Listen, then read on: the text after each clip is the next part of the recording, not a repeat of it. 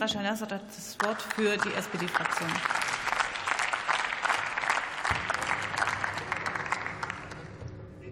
Sehr geehrte Frau Präsidentin, meine sehr verehrten Damen und Herren, werte Kolleginnen und Kollegen! Es ist schon beeindruckend, wie ein AfD-Antrag nach dem nächsten so überhaupt gar keinen Sinn ergibt. Die AfD ist für mich so ein bisschen das Monty Python der Bundestagsfraktion, wobei der Gaga-Humor von Monty Python zumindest gewollt war. Das, was Sie hier von sich geben, meinen Sie ja tatsächlich ernst. Mal wieder sprechen Sie von Sozialtourismus. Deshalb möchte ich hier eine Sache klarstellen. Die einzigen Sozialtouristen in Deutschland sind Sie, werte AfD-Abgeordnete, die seit Jahren hier im Bundestag oder in den Landtagen sitzen und sich von den Steuergeldern hart arbeitender Menschen alimentieren lassen, ohne auch nur einmal etwas für dieses Land getan zu haben.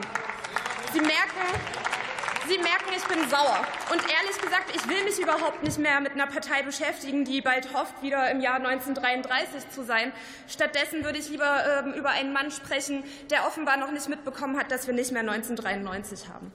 Mir ist natürlich nicht entgangen, dass sich die AfD in ihrer Wortwahl gern beim Oppositionsführer Friedrich Merz bedient, der sich wiederum in seinen Inhalten immer häufiger bei der AfD bedient. Man fragt sich wirklich langsam Henne oder Ei.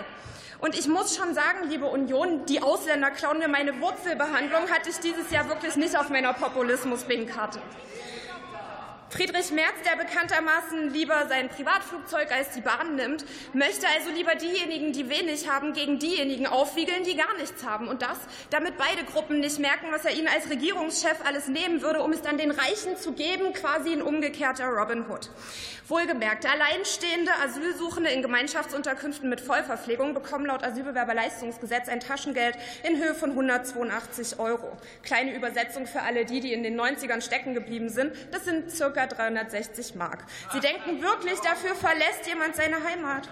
Natürlich verschweigt Herr Merz, dass 27 Prozent aller Ärzte und 23 Prozent aller Mitarbeiter in den Praxen selbst einen Migrationshintergrund haben und dafür sorgen, dass er als Privatpatient jederzeit einen Termin bekommen kann, während Kassenpatientinnen wie ich etwas länger darauf warten müssen. Es ist aber eben nicht nur diese eine Episode aus den Debatten der letzten Monaten, wegen der ich zuletzt öfter an die Lusiaden denken musste. In diesem Renaissance-Epos über die Entdeckung des Seewegs nach Indien gibt es nämlich diese eine Figur, die mir dabei immer wieder in den Sinn kam. Der alte Mann von Restelo, der ewige Bedenkenträger. Als Symbol des Pessimismus lässt er sich ständig neue Gründe einfallen, warum die Entdeckungsreise nur Unheil bringen wird und alle lieber zu Hause bleiben sollten. Die Union, sozusagen der alte Mann vom Bundestag, hüllt sich ebenfalls lieber lieber in den Schutz nationaler Grenzen. Und das, obwohl sie weiß, dass unsere Wirtschaft Zuwanderung braucht, ja, dass alles andere unseren Wohlstand zerstört. Also lassen Sie uns doch endlich darüber sprechen, wie wir die Integration von geflüchteten Menschen in unseren Arbeitsmarkt schneller voranbringen. Hören Sie doch auf Ihren Parteifreund und Hauptgeschäftsführer des Deutschen Städte- und Gemeindebundes Gerd Landsberg, der letztens erst Gleiches forderte. Das Festhalten an Wohnsitzauflagen und Arbeitsverboten ist wirtschaftsfeindlich. Werte Union.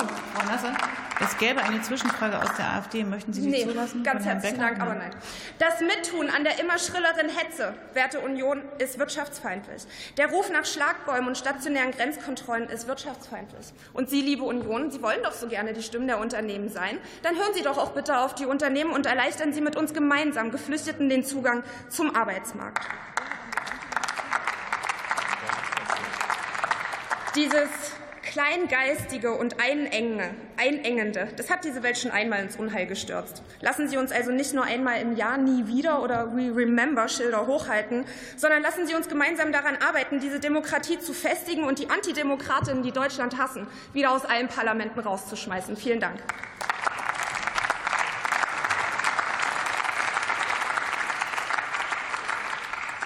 So, eine Kurzintervention aus der AfD.